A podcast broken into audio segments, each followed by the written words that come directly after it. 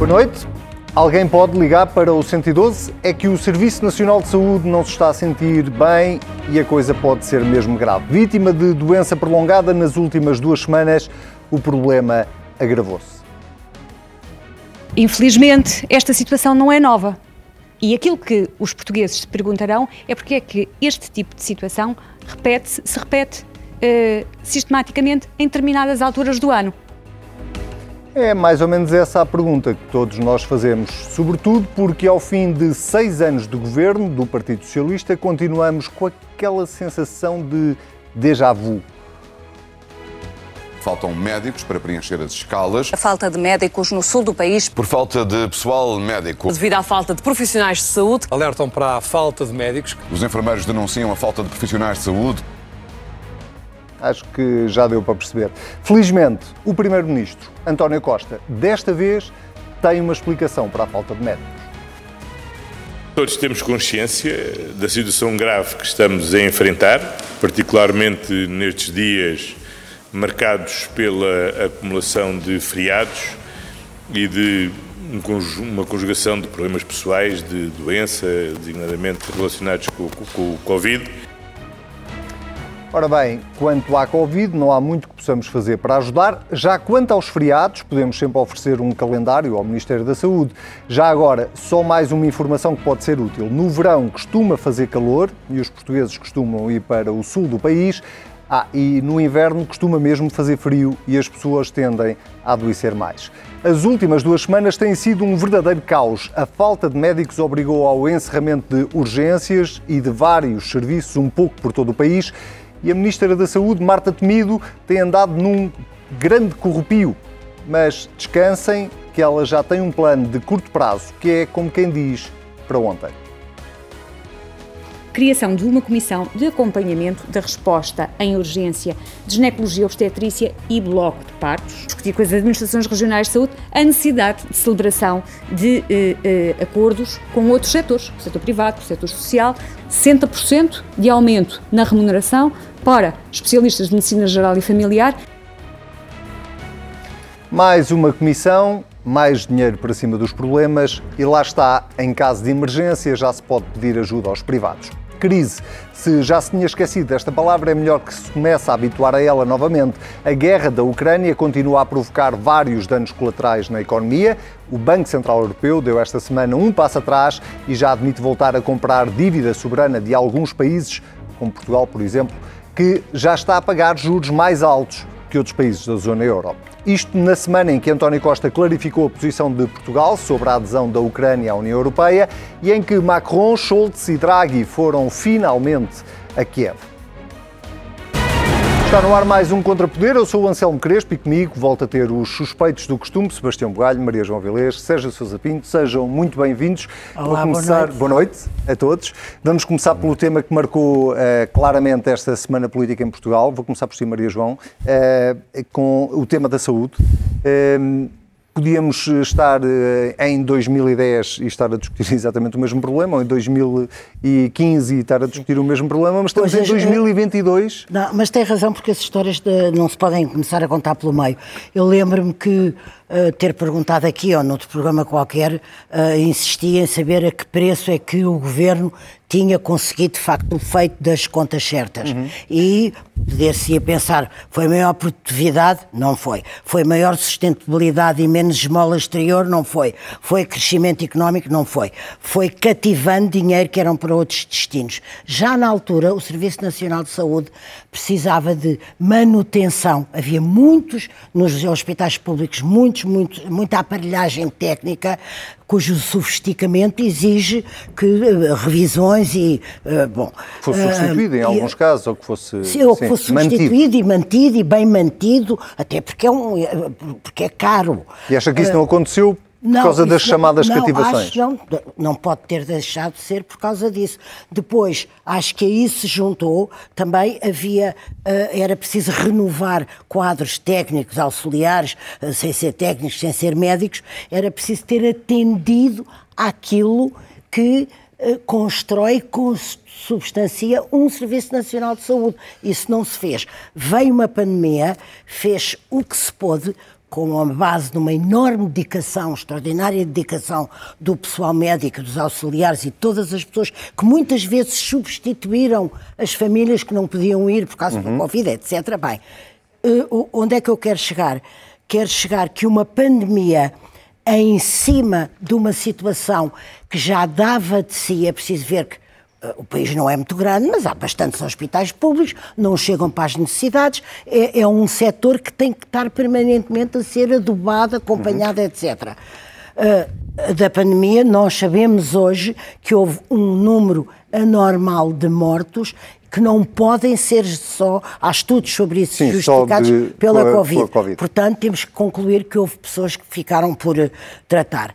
Nisto tudo, eh, eh, a maestra foi, o maestro desta operação, a maestra foi a ministra Marta Temido, mas hoje há uma coisa muito curiosa. Eu, eu sinto-a, vejo uma mulher totalmente só, pareceu-me absolutamente irrelevante o que ela disse esta manhã, que eu vi com atenção, neste sentido. Ontem de manhã. A ferida.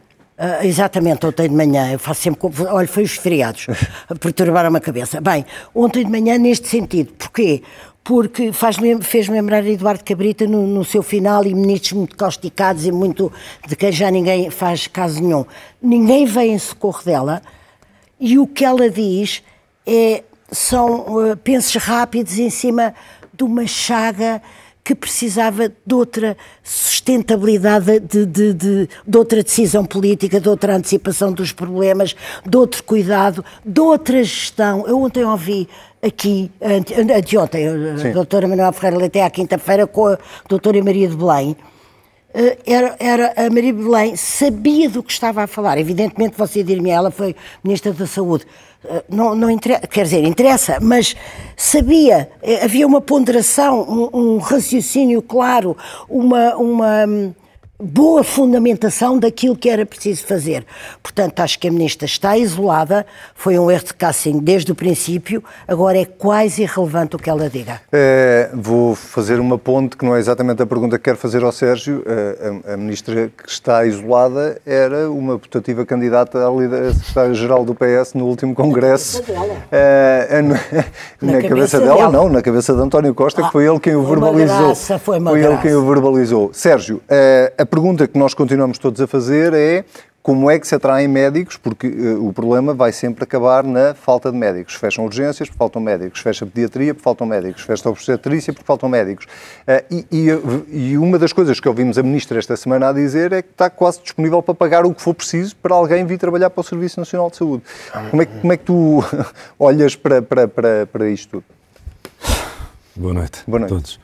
Bem, uh, em primeiro lugar é preciso dizer que este fraquíssimo gosto esta tentativa de atribuir as dificuldades do Serviço Social de Saúde aos feriados, porque isso equivale a dizer que os médicos foram todos de férias. E não é verdade. Não é aos médicos que compete gerir o sistema. É, é aos gestores do sistema, é aos hospitais e ao Ministério. Os médicos são aqueles que trabalham e que não conseguem uh, gozar as suas folgas, são aqueles que trabalham e têm dificuldade em marcar férias, são aqueles que às vezes têm direito a férias e têm que indicar quem é que os substitui com os dados de serviços. Portanto, esta, esta, já foi uma sorte uh, as dificuldades em obstetrícia não terem sido o resultado da guerra na Ucrânia. E, portanto, uh, eu acho que esta atual ministra foi alguém que chegou ao governo com uma perspectiva ideológica.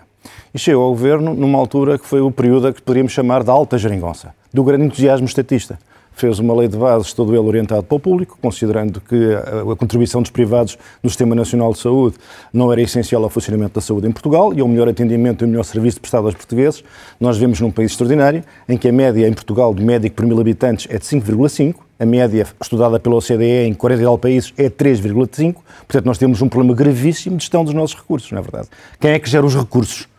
A, responde, a resposta responde-se por si própria, não é verdade? Mas é que, desculpa o parênteses, a Ministra esta semana quase que dava a entender que não era o Ministério que geria os recursos, ah, então ela falava é? em três áreas, falava no Ministério com as decisões políticas, as administrações regionais, não é? a ARS, as ARS, e, e, quem é que e depois os próprios regionais? hospitais. Pois, quem é que, não, não, mas quem é que tutela esse universo todo? Não, não... Quase que parecia que a Ministra estava a dizer que o Ministério não tem nada a ver com, a, com as escalas. Pois, não é. pois esse é que é o problema, é que alguém tem que realmente responder por isso tudo. E, e eu acho realmente que, quer dizer, nós olhamos para o panorama da saúde em Portugal, nós verificamos quais foram os progressos verificados em matéria de médicos de família. Registrou-se algum progresso? Não, houve uma, houve uma 250 mil médicos de família. Todos sabemos que o problema tem um problema com, temos um problema com as urgências. não é possível enfrentar o problema das urgências sem tratar da questão dos cuidados de saúde primários. Como é que estão os centros de saúde? Como é que estão os médicos de família? Como é que estão as unidades de saúde familiar? O que é que aconteceu a este nível? Quer dizer, é evidente. Deixa-me só dar-lhe um número. Diga. 1 milhão e 400 mil portugueses não têm médico, de família. Número adiantado. Não existe especialidade de urgências, não existe uma carreira atrativa, é impossível fixar médicos. E tudo isto são dificuldades que se vêm arrastando. Nada, nada disto é novo, nada disto aconteceu por causa do fim de semana.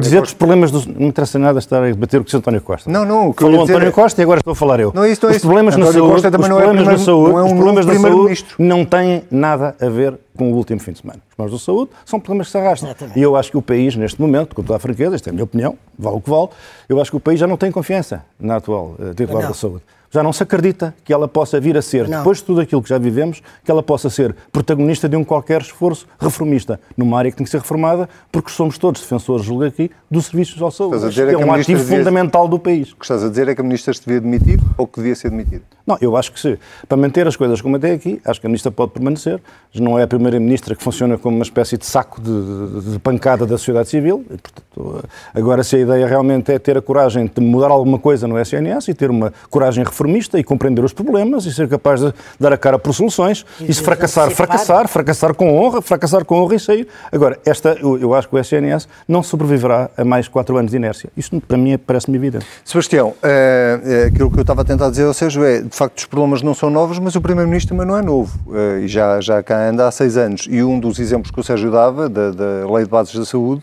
é, foi é, aplaudida com aclamação por parte dos partidos que na altura suportavam o Governo.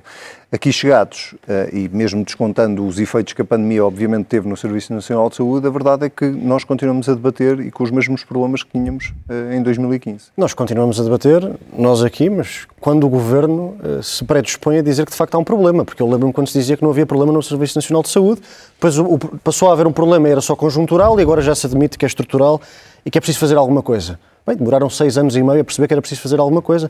Pode ser que daqui a seis anos e meio decidam o que é que vão fazer sobre essa alguma coisa.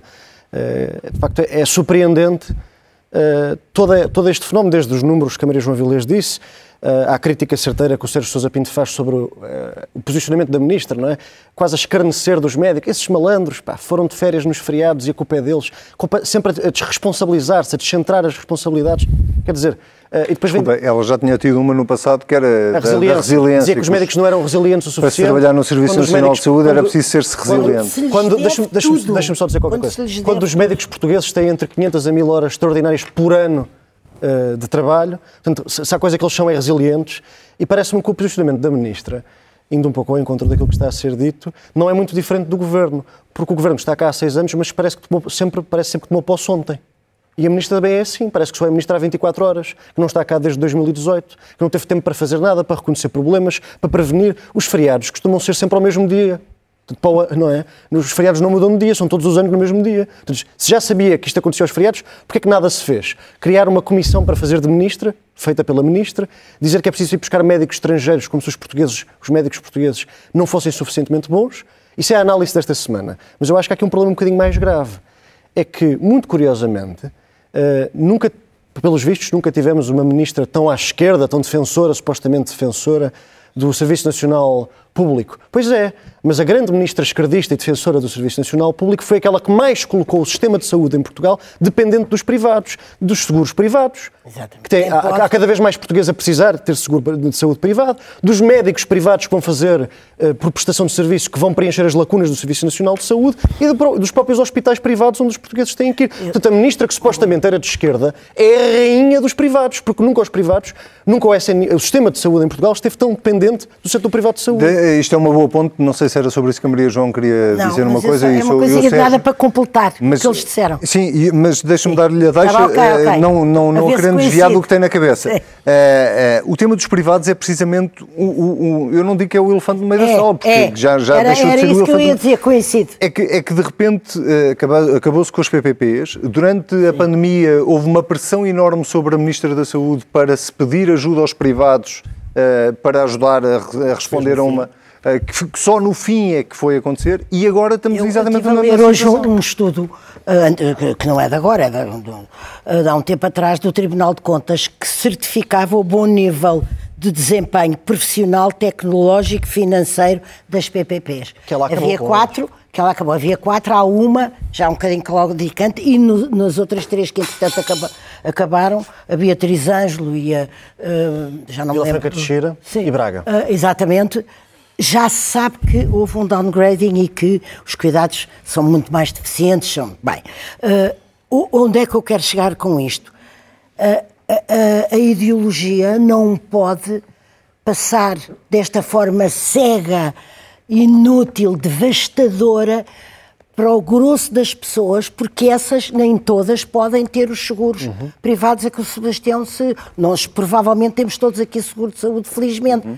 mas há muita gente, não há nada mais transversal, mais delicado do que a questão da saúde porque afeta pessoas que podem estar um ano e meio à espera de uma cirurgia, 16 eh, horas à espera para, para. E depois, como o Sérgio também lembrava, como não se atende aquilo que é a, eh, a, eh, a, principal causa de existência do Serviço Nacional de Saúde, os centros de saúde não funcionando entopem as urgências que, em vez de serem uh, escalonadas para, para aquilo que é muito urgente, não são. E, portanto, há aqui todo um, um colossal para empregar um adjetivo que já foi célebre, colossal erro de avaliação, antecipação, gestão, vontade política. A única vontade, termino, a única vontade política forte que eu conheço a esta ministra é a de ideologia.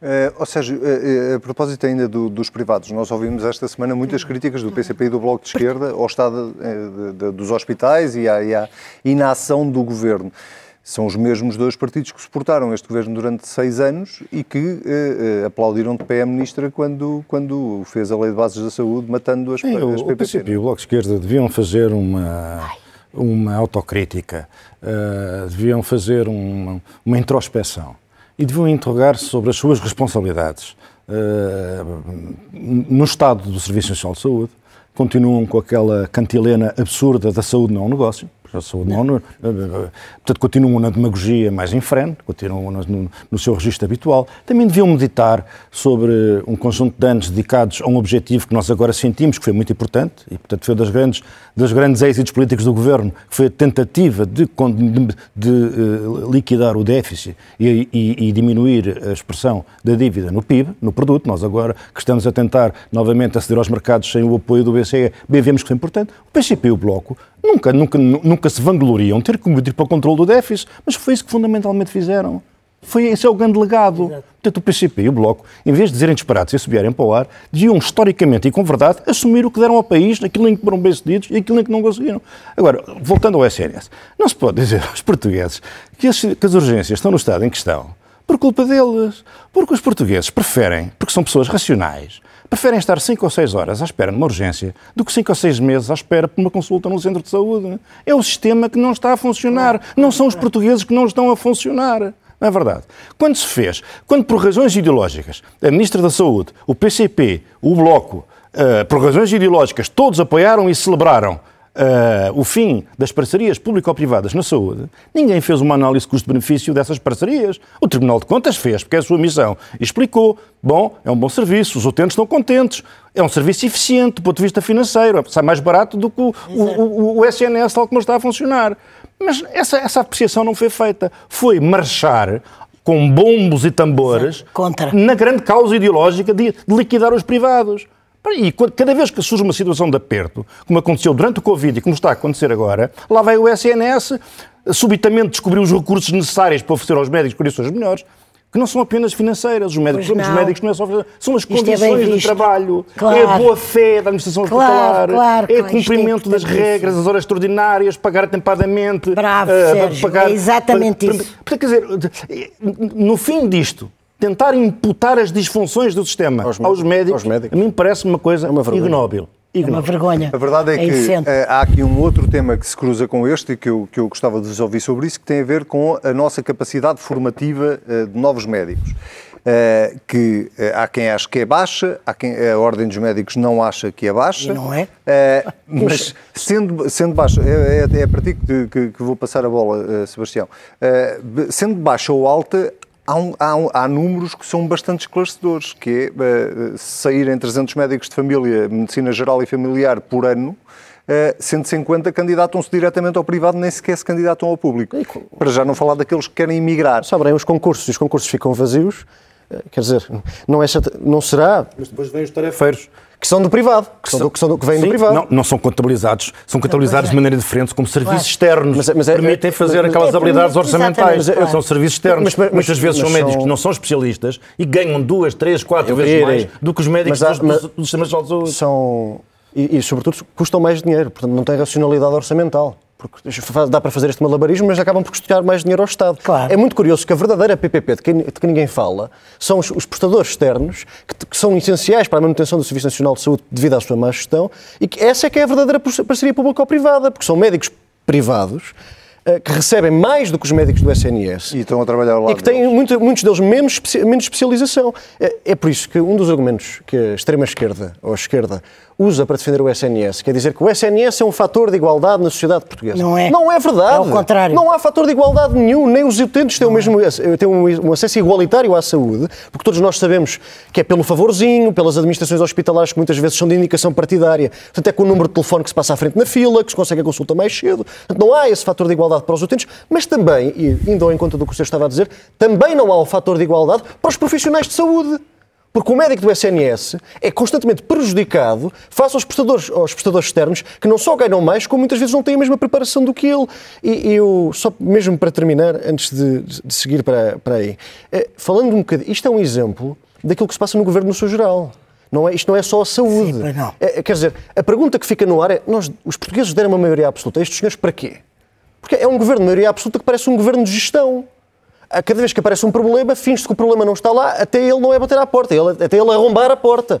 Então, é um governo que reage quando o problema se torna demasiado mediático para, ser, para, para não ser conveniente mantê-lo. Foi assim no acolhimento dos refugiados, foi assim no voto da imigração em que ainda ninguém mexeu na lei eleitoral e agora é assim no Serviço Nacional de Saúde. tu não achas, voltando aqui, ao, dando um passo atrás, mas aproveitando o que estás a dizer, tu não achas que António Costa, sabendo que nós, o que nós sabemos, que é muito relutante a admitir uh, ministros, mesmo normalmente não. não Sim, uh, okay. Toda a gente se lembra de Constância Urbano de Souza e de como acabou demitida pelo Presidente da República em direto no, numa, claro. nas televisões.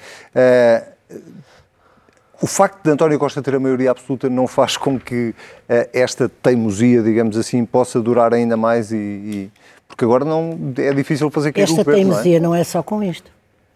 Não, mas ou seja, Marta Temido não tem, na tua opinião, condições para continuar não, no governo? Não, não tem. Ainda, ainda aquilo que disse ontem no Parlamento, a dizer não vou usar as, as mortes de bebés Exato, e de mães explorar, para é, usar exatamente. como arma política. Ela não percebe que ao dizer isso está a usá-los como arma política exatamente. como escudo. Pronto. Deixe, e, para, para se defender. Só, só a minha opinião, eu pergunto-lhe o mesmo assim, Maria João, que é António Costa, uh, uh, uh, acabadinho de eleger, com um orçamento que ainda nem sequer está promulgado, tem uma ministra debaixo de fogo, que na verdade é, só, é uma repetição de casos do, do passado. Vai mexer eu não, sei, eu acho que no fundo aquilo que estamos a assistir ao fim de seis anos é a falência do modelo unipessoal de governação de António Costa. Já não falar que não há, não há oposição, o, não é? o facto é que o Primeiro-Ministro governa unipessoalmente. Os ministros são, são o Sérgio já Mas disse isso várias vezes, são prolongamentos do, do, do Primeiro-Ministro. Só que chegamos a um ponto de ruptura em que isso já não funciona já não é suficiente, já não chega, especialmente com o Primeiro-Ministro concentradíssimo na frente da política externa, é nota-se é que, que na sua ver. secção doméstica os prolongamentos são deficientes e a sua presença começa a ser... Eu, eu gostava de introduzir... Eu já ouvi a João dizer aqui como... na antena da CNN não, esta semana não, que, não, eu, eu, que o Primeiro-Ministro estava mais interessado não, que, não, no que se passava lá fora. Eu tenho uma, uma, uma apreciação uh, segundo a qual Uh, vendo, com a atenção que, que, que, me exige a minha profissão, António Costa em palcos europeus, ou a maneira como ele reage aos dissabores e aos erros e às, e às coisas que estão a acontecer, que não é só a saúde, o, o Sebastião tem razão, agora há aqui um quisto, e estamos ancorados nesse quisto da saúde, mas há muitas outras coisas. Os aeroportos, e, os a prevenção dos incêndios, que é um sim. desastre. Agora, há duas coisas relativamente novas. Eu acho que o desagrado, a desilusão, a, a, ainda não talvez a rejeição, mas estamos talvez a caminho disso, no princípio do mandato, entrou em cena. As pessoas hoje em dia falam de uma maneira que não falavam ou escrevem de uma maneira que não escreviam sobre António Costa e sobre o seu governo. Penso que houve aqui uma alteração que é palpável e muito visível. E depois há outra coisa a juntar a isto que já não é muito feliz. isto soma-se ao facto de ele falar com empenho, energia, gosto, conhecimento uh, das questões externas. E, portanto, eu, nós todos temos memória de primeiros ministros que acabavam cansados e que já não podiam com os problemas internos ou que, se, pronto, que não os resolviam bem, porque eram muitos anos. Aqui, há seis anos, mas como dizia, lembrava o Sebastião, não, não podemos talvez dizer uma reforma, nem escolher uh, dois ou três casos de intervenção uh, política, com vontade política, com acerto, com, uh, que leva atrelado o desenvolvimento do país, o crescimento económico, tudo isso. Portanto, acho que isto é uma novidade. Uh, Sérgio, para fecharmos este tema, espero ir ao encontro do, do, que tens na cabeça. O, o PS pode perder aqui uma oportunidade, tendo esta maioria, segunda maioria absoluta da sua história. Eh, no caso da saúde, pode perder aqui uma oportunidade de reformar de facto um setor que anda há anos a ser, a expressão é minha, maltratado, quer pelo, quer PSD, CDS, quer pelo PS? Bom, eu começaria por dizer que eu acho que o setor da saúde não é maltratado pelo PS ou pelo PSD ou pelo CDS. O problema da saúde é um problema muito complexo e os partidos têm, de forma diferente, têm tentado abordar este problema. Eu acho que este último ensaio assenta em, em, em, em, preconceitos ideológicos e, portanto, eh, foi uma perda de tempo. Uma perda de tempo que pode ser recuperada. Eh, a Ministra eh, da Saúde continua a gozar de uma grande popularidade junto do país. Foi o que ainda ontem apareceram uma série de, de estudos que dizem que é, é, o membro do governo com maior popularidade. Isso significa que ela talvez ainda tenha uma oportunidade para tentar fazer a diferença, porque o essencial não são as pessoas. O que é essencial é haver uma política de saúde discernível, que se possa compreender em que direção é que estamos a andar. Uhum. Não deixa de ser muito sintomático, com as trapalhadas recorrentes, que infelizmente uh, afligem o Sistema Nacional de Saúde, o Ministro das Finanças sentiu necessidade de esclarecer que não tenho nada a ver com estas Exatamente. ineficiências. Não, não, tenho, não sou o gestor daquilo. Eu sou aquele que garante o dinheiro que é necessário. E está garantido.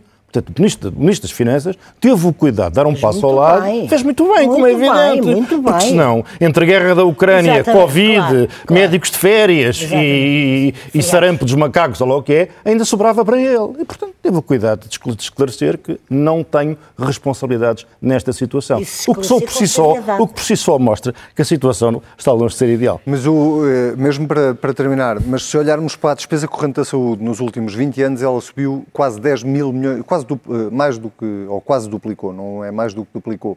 Eh, se o dinheiro não é problema, então o problema Mas está o, na forma como se gera claro, ou se usa esse dinheiro. Problemas, Os problemas não se resolvem não só é com dinheiro. Claro. É esse o ponto. Exatamente. Não é possível. Sempre que se fala de saúde, o discurso que nós ouvimos é sempre mais não sei quantos milhões. Sempre se fala de médicos, mais um concurso para 100, 100 mil milhões de médicos. Depois aparecem quatro no, no, a concorrer aos lugares disponíveis. Quer dizer, não, não, não é possível. Os problemas da saúde requerem, de facto, uma visão sobre o Sistema Nacional de Saúde português sobre uma, uma reforma do Serviço de Saúde que crie condições que sejam que sirvam os utentes, que resolvam o problema dos médicos. Toda a gente sabe que os miúdos saem das faculdades de, de medicina, fazem um internato médico e vão-se embora. Ninguém fica no SNS. Como é que isto é possível? Como é que isto é possível? Toda, não é uma questão de dinheiro, os privados pagam mais do que, do, do, do SNS, mas a diferença não é estratosférica. O que os, o que os, o que os jovens médicos encontram no SNS, no, no, no, no privado, não, encontram no sistema de saúde, é Condições de trabalho, condições de trabalho, respeito. É, é isso que o SNS está profundamente desmoralizado. Mas não querer ver isto, dizer que não, não, foi tudo para, para a Costa da Caparica.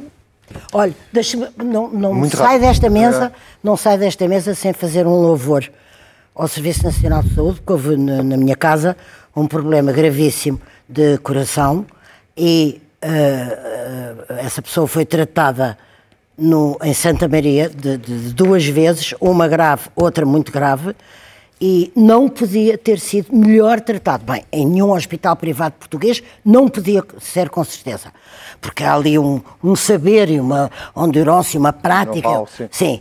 Uh, uh, e depois, talvez não pudesse ser tão bem tratado em muitos mais outros sítios. E, portanto, eu também tenho que dizer aqui isto, porque eu tenho um respeito incomensurável pelos médicos e, depois da pandemia, por todo o pessoal médico. Muito bem, fica aqui esse louvor que eu acho que é partilhado um bocadinho por, eh, pela mesa toda, uh, pelos quatro. Uh, vamos ao uh, quem vota desta semana, porque há muito para falar sobre a Ucrânia.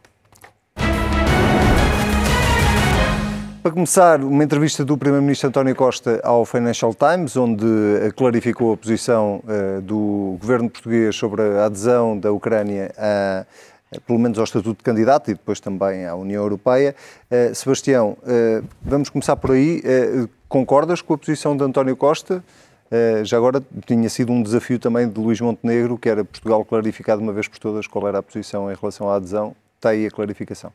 Sim, o Primeiro-Ministro clarificou a posição, mas pelo visto a posição só durou três dias, porque três dias depois as lideranças europeias vieram, fizeram o pino e a roda e mudaram elas próprias. O Presidente Macron, em particular, da sua posição sobre o estatuto de candidato da Ucrânia a Estado-membro da União Europeia e António Costa, logo à partida, tinha dito que não seria Portugal a furar a unanimidade se ela, por acaso, existisse no Conselho Europeu. E, portanto, o teu portanto, voto vai para? Não, independ... repara, independentemente da posição do Primeiro-Ministro, de cautela e algum pragmatismo estratégico, ter sido ultrapassada pelos acontecimentos da visita dos três europeístas a Kiev, não significa que a posição do Primeiro-Ministro estivesse errada sobretudo, não significa que a posição do Primeiro-Ministro não vá ser válida no Conselho Europeu e que não, não haja outros líderes europeus a partilhar da opinião dele. Só conhece a Dinamarca. Eu, eu Pois acho que não, acho que não, que não, não será certamente só a Dinamarca, até, nem só a portuguesa. Mas eu, eu acho que o Primeiro-Ministro foi cauteloso nas declarações que deu, não quis ser tão otimista quanto van der Leyen, nem tão pessimista como Macron.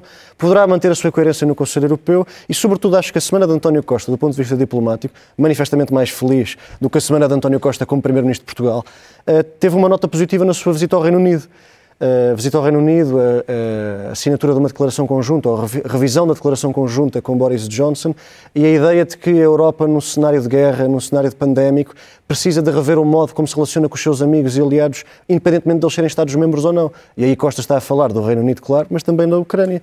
Até uma posição cautelosa. Não, o, teu voto, o teu voto vai, vai para quem? Eu, eu não, não voto, certamente que não voto contra a posição do Primeiro-Ministro. Portanto, votas a favor da posição voto, de António Costa. Olha, não, Maria João, eu vou lembrar, é a primeira vez, é a primeira vez em Portugal que aconteceu com Soares, com Cavaco, com Durão Barroso, com António Guterres, que não há uma disponibilidade, é a primeira vez, desde que nós estamos na União Europeia, que não há uma disponibilidade de acolher uh, um país uh, que quer entrar para a União Europeia uh, e, ao mesmo tempo, está-se a acolher uma democracia que vem enriquecer a própria União Europeia. Portanto, isto para mim é o dado mais importante, é a mudança da posição de Portugal, que era sempre concertada com o PSD e que desta vez é a primeira vez que acontece que mas o PSD... É normal, não acho. É a primeira vez porque é a primeira vez que é um país que está em guerra e que está invadido que quer aderir à União Europeia. Mas por mais é, uma razão. Por isso, é que é, por, isso é, por isso é que é a primeira vez, é que tá o cenário bem, é diferente. Exatamente, o cenário é diferente, mas o cenário, no meu ver, modesto embora, teria exigido que a posição fosse consertada. Depois parece-me que António Costa ficou mais isolado do que pode parecer à primeira vista e que uhum. aquela sua segurança e a maneira muito bem como ele está lá fora, como se dirige, como uh, se trata uhum. com todos aqueles seus colegas e o interesse que lhe causa todos estes temas, ele ficou politicamente isolado. Pode ter dois ou três países. O meu voto uhum. aqui é de, de confiança, evidentemente expectante, pelo que de muito pesado, politicamente pesado no bom sentido, eu vi ocorrer anteontem em Kiev, que foi três pesos pesados, mais o presidente da Roménia, uhum. a fazerem uma declaração. Não é só disso que Zelensky vai viver, e eu não estou a dizer que ele vai ganhar a guerra, longe disso. Longe disso, esta guerra está aqui para durar. Mas o facto de irem lá tardiamente, não sei qual de vocês é que disse, de facto, uhum. tardiamente. Já sei que o Macron falou não sei quantas vezes com o Putin, parece que tem um, um, um que é um andarilho ambíguo. Uhum. Não me interessa. Aquilo que eu vi ontem, é anteontem, na, em, em Kiev, a força política que ali estava, de apoio, de empenho, de dar um sinal à Ucrânia, independente do prazo dos relatórios, dos questionários, era preciso dar um sinal que a Ucrânia se comporta como uma pátria europeia, defende a Europa e defende a nossa segurança, senão o Putin amanhã está ali, ali, ali. Quem é que está a defender neste momento a segurança europeia? Portanto, o meu voto é para aquele As armas do calhar, quem sabe, se eu especular, demorou, foi um bocadinho a porem-se de acordo antes de irem lá tomar uma posição conjunta. Sérgio, eh, posição de Portugal versus eh, posição assumida por Schultz e Macron esta semana. E Draghi? Ah, eu, eu, eu, isto é uma moção, não é? É para votar a favor da moção. É, de uma moção. Não, não, a moção não. é a seguir. Aqui é, Aqui. O teu voto vai para quem? Ok, o meu voto é? vai para quem? Então, o meu voto vai para o Primeiro-Ministro, porque eu acho que ele esteve bem. Eu também acho. E não vejo, e não vejo contradição nenhuma com Schulz, Macron e Draghi. Porque ambos disseram coisas que são verdadeiras e necessárias. Uh, uh, António Costa não põe em causa que a Ucrânia conquistou uh, o direito a integrar a União Europeia. É uma conquista moral da, da, da, da Ucrânia. Uh, António Costa não disse que considerava que a Ucrânia, por razões históricas, geoestratégicas ou fosse o que fosse, não tinha direito a integrar a União Europeia. O que António Costa disse foi uma coisa muito diferente. O que disse é que não há cá autoestradas, nem fast track, nem vias rápidas. Porque não é possível. Não é possível integrar na União Europeia. Isto não vai acontecer. António Costa disse o que é verdade. E disse-o de uma forma uh, pode não ser a mais popular, pode não ganhar grandes apoios, mas falou com verdade ao país e à Europa. Disse este país não pode entrar para a União Europeia enquanto se mantiver um conflito armado com a Rússia. Enquanto as relações não estiverem relativamente normalizadas entre todas as partes. é um país, que é um país que tem, gravi é um país que tem, que tem gravíssimos, que tem gravíssimos, que tem gravíssimos problemas, não cumpre nenhum critério de Copenhaga. É um polícia que o, o, nós gostamos todos, somos todos admiradores, e por muitíssimo boas razões, do presidente Zelensky. Mas o presidente Zelensky também uh, proibiu os partidos da oposição. Não é normal proibir os partidos da oposição, é verdade. Uh, as democracias, quando estão em guerra, não proíbem os partidos da oposição. É um país que tem um problema crónico de corrupção. É um país que, quando caiu o muro de Berlim, tinha um PIB per capita que era o dobro da Polónia e agora é menos de metade da, da, da, da Polónia. Quer dizer, um, a, a, Ucrânia é um país gigantesco, não só em termos territoriais, mas também em termos populacionais, e não pode, de ânimo leve, a União Europeia não pode dizer por aí simplesmente, vamos criar aqui uma, uma, uma, via rápida para meter a Ucrânia não, na União Europeia. Isso não é possível. Agora, agora, sob o direito, sob a posição moral da Ucrânia, e o seu direito a integrar, e o nosso desejo, o nosso desejo de receber de boa fé uma candidatura da Ucrânia e de receber a União Europeia, isso não está em causa. Mas António Costa nunca se pronunciou, não, não se pronunciou não, contra era isso. era só o sinal da candidatura, ah, com claro, certeza claro. que não, mas António não Costa, mas, mas também, mas, mas deixem-me esclarecer. que querem ser candidatos e ter o processo pendurado Não, mas, mas ontem foi dito, que, que é ontem foi dito pelaquela troika que, que se ia atender aos Balcãs e, a, e, a, mas, mas ainda, ainda hoje, ainda, ainda, hoje a candidatura da Geórgia foi recusada, ontem, perdão. É, António, só, só fazer aqui um parênteses é que, que, de esclarecimento, é só isso. Uh, António Costa referiu-se às duas coisas e, e em relação ao, ao, estatuto de candidato, uh, o receio que ele manifestou, ele não disse que era contra uh, que é o Ucrânia fosse candidato, era achava que aquilo podia abrir brechas uh, dentro da União Europeia e que essas brechas numa altura e de guerra não, não eram pode úteis. abrir brechas ainda não, maiores. Eu não sou António Costa. Ah, não. Só, estava só a dizer uma coisa. Eu sinto não sendo eu, nem nunca fui, nem nunca serei um defensor deste governo, eu estou muito mais confortável com qualquer isolamento que a posição do primeiro-ministro português tenha do que ele andar feito aos zigue-zagues como o chanceler alemão e o presidente francês tiveram nos últimos quatro meses. E depois dizer outra coisa é, aquilo que Costa disse não deixou de ser verdade independentemente daquilo que vem a acontecer, que é, e os outros países todos? E o precedente que se abre? E a irrelevância que o estatuto de candidato Estado-membro passa a ter com esse, com esse perpetuar do processo de adesão. Quem é que está a defender a Europa? Uh, São os eu... outros países ou é a Ucrânia, neste momento? E, e, depois há uma nota que eu também acho que é importante. Segundo o Tratado de Lisboa, um Estado-membro da União Europeia que é agredido tem que ser automaticamente defendido por todos os meios de todos os outros Estados-membros. Uhum. Portanto, não dá para ter a, a, a, Ucrânia na União Europeia durante a guerra sem entrarmos em guerra com a Rússia, coisa que ninguém quer desde o início da guerra. Está no Tratado de Lisboa, as pessoas falam muito do, do artigo 5 da NATO e esquecem-se do Tratado de Lisboa da União Europeia. Era uma, uma, uma, dinâmica de escalada que não serve a ninguém. É Meus caros, uh, faltam 10 minutos para terminarmos o programa, mas eu não quero fechar este tema sem uh, irmos a uma das coisas que eu acho que uh, mais, mais importantes aconteceram esta semana. Sérgio, vou começar por ti, porque sei que, que queres falar sobre isso. O Banco Central Europeu, depois de ter anunciado o fim da compra de dívida soberana, veio anunciar que afinal se calhar podia comprar, de forma diferente, mas podia comprar, e, que, e quer basicamente um, um plano para a zona euro e para salvar a moeda única. A minha pergunta é muito clara. Uh, há aqui, sentes da parte do BCE, pela forma como marca uma reunião de emergência, uma semana depois de ter feito outra reunião, notas aqui também alguma desorientação por parte do Banco Central Europeu em relação à evolução da economia? Não, eu não. Eu acho que o Banco Central Europeu, quando as circunstâncias o exigem, deve reunir de emergência e foi o que fez. Agora, eu, eu acho que vale a pena tentar explicar um pouco o que está aqui em causa. Nós estamos a lidar com uma inflação muito alta, à semelhança do que ocorre também nos Estados Unidos.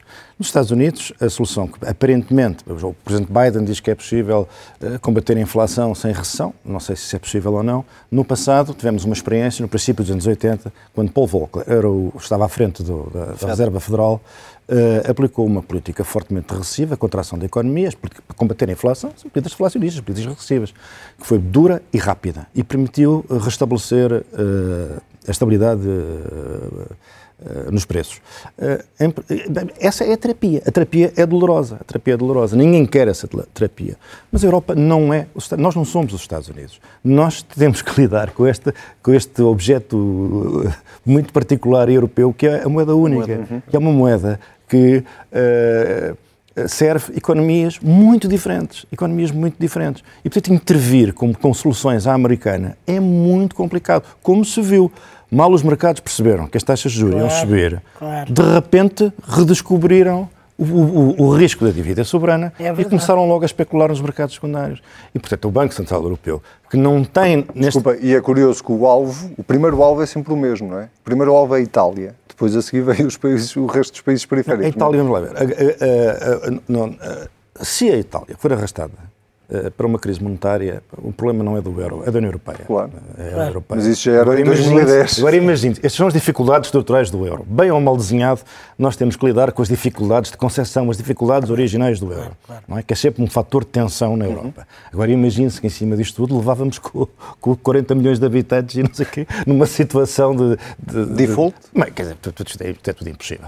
Uh, portanto, na realidade, eu acho que o Banco Central esteve muito bem. Portanto, a minha nota aqui era muito positiva. O que é que o Banco Central o, Banco Central Europeu está empenhado em, impedir aquilo que ele chama a fragmentação, a fragmentação do mercado de dívida. Ou seja, que seja mais fácil aos, aos, aos alemães endividarem-se e financiarem-se nos mercados do que aos portugueses ou aos italianos. Isto é essencial. Porque se, se, e é uma forma de dizer aos mercados, nem pensem que vão especular com as dívidas dos países do Sul. Uhum. Porque se isso acontecer, vamos voltar a entrar numa, numa dinâmica gravíssima do ponto de vista político para a Europa. Porque, como é evidente, nós não temos condições. Nós, neste momento, o euro tem as suas vantagens, mas também é um problema. Claro. E a parte problemática do euro requer, como, como aprendemos muito penosamente, requer uma intervenção do Banco Central Europeu para isto continuar a funcionar. E é isso que o Banco Central Europeu diz. Nós estamos aqui, nós vamos impedir que haja uma especulação contra os países mais fracos, porque não é só por causa de Portugal ou por causa da Grécia, ou do que quer que seja, ou da Espanha, que também anda sempre aqui a fingir que não existe, porque também está numa situação problemática, ou a, ou a Bélgica, com a sua dívida pública gigantesca, ou a França, que entrou para o campeonato dos grandes devedores europeus. O problema é a Itália. Como é que se resolve o problema italiano? A Itália não é resgatável. Portanto, a Itália não, não, pode, não pode ser colocada na situação de precisar de ser resgatada. É, Maria João, uh, uh, Lagarde é uma espécie de Draghi 2.0, não é? o Draghi ficou famoso pela célebre frase do whatever tentou, it takes. Ela tentou. Uh, não foi bem assim, tentou, mas foi quase. Sim. É, nem sequer é um second best, é uma, é uma espécie de um, de um mau clone. Uh, acho que não foi feliz, acho que a atuação deles não, não, não é a minha especialidade, mas dá para perceber que não, não, não tiveram, que a intervenção não foi feliz e que, e acho que o Sérgio explicou muito bem, uh, uh, eu tenho mais o que eu tenho medo é de uma recessão na Europa, isso é que eu tenho muito medo, já, já com a inflação, sabe Deus, uma recessão tenho muito medo, mas acho que Cristina Lagarde, que começou bem há um tempo e que era a tempo considerada, lembra-se, e as pessoas achavam que ela tinha mão e que uh, vocação uhum. e saber. Um, foi muito, Está a começar a desiludê-la. Não, não. Muito. Sebastião, uh, algum comentário sobre, sobre eu, isto? Eu, eu, também me associo ao elogio que o Sérgio Sousa Pinto faz. Eu entendo que as preocupações do Banco Central Europeu são as corretas. Eh, preocupa-me, se bem que é uma preocupação que não tem exatamente uma, uma resposta que, que, o vá solucionar, quando anuncia que se, se os juros subirem para os, para os países da, da, da, zona sul da Europa, se subirem acima dos 2,5%, que vai voltar a comprar dívida, no fundo está a incentivar a especulação, porque se os especuladores sabem que o Banco Central Europeu vai comprar vai aquela pagar. dívida, vão jogar com isso. Portanto, vai desvirtuar o mercado outra vez. É uma solução a curto prazo, não é uma solução que vai resolver é, estruturalmente é que agora não vai comprar de toda a gente, vai, comprar vai esperar que acabem as maturidades mas, mas, mas, mas a, partir do, mas a, partir, a partir do momento em que diz que vai comprar a nossa, Bom, estamos senhores, está a apontar o dedo aqui o alvo. Mesmo, mesmo, mesmo, mesmo a terminar, e há, hoje há um livro uh, que, que, a Maria João tem mesmo que falar, que a não, semana passada tem, tem não, gosto, não falou, mas antes, espera aí, espera aí, ainda faltam as moções. Antes temos a moção desta semana. Ora bem, Sérgio Sousa Pinto, não tens moção, já sei? Já me baralhei, já apresentei uma moção há pouco. Há pouco. Daqui a 10 anos ainda estamos a confundir. Moção, a moção da Maria João. A minha moção é a moção de que, também de confiança, de que amanhã as eleições francesas, que, que infelizmente não tivemos tempo de tratar, uh, deem a confiança aos eleitores uh, a Emmanuel Macron e à sua maioria porque a coisa não está, não está. propriamente. Não, ele ficar eleito com duas maiorias não está, não está não, uma coisa simples. Não está Sebastião, a tua moção? A minha moção é, é de censura e é uma história, pelos vistos, muito portuguesa. Nós temos um ex-presidente das Indústrias de Defesa, eh, que é uma empresa pública, uhum. da esfera pública do Estado, que não tem, eh, que, não, que se voluntariou, ofereceu-se para gerir a aquisição de navios patrulha. Uma aquisição que vai custar ao Estado português 242 milhões de euros. Uhum. E queria ser paga por isso. Ou seja, queria receber por gerir a aquisição dos navios patrulha além do Orçamento de Estado, fora do Orçamento de Estado. Queria receber cerca de 5 milhões. Ora, o Tribunal de Contas veio pronunciar-se a dizer que isso era tudo ilegal. Sim. Que não, não só a IDD não tem competências legais, as indústrias de defesa não têm competências legais para gerir a aquisição dos navios, como não, não pode ser paga por fazer a sua função pelo próprio Estado. Qual é que é o ponto? É que o Presidente que queria fazer isso é o ajustar o Estado da Defesa e vai fiscalizar isso mesmo. Portanto, é uma história muito portuguesa de pescadinha de rabo na boca dentro do Estado, que felizmente o Tribunal de Contas veio dizer não, meu senhor, e mais uma vez vai passar entre as gotas da chuva, porque ninguém quer saber da defesa em Portugal.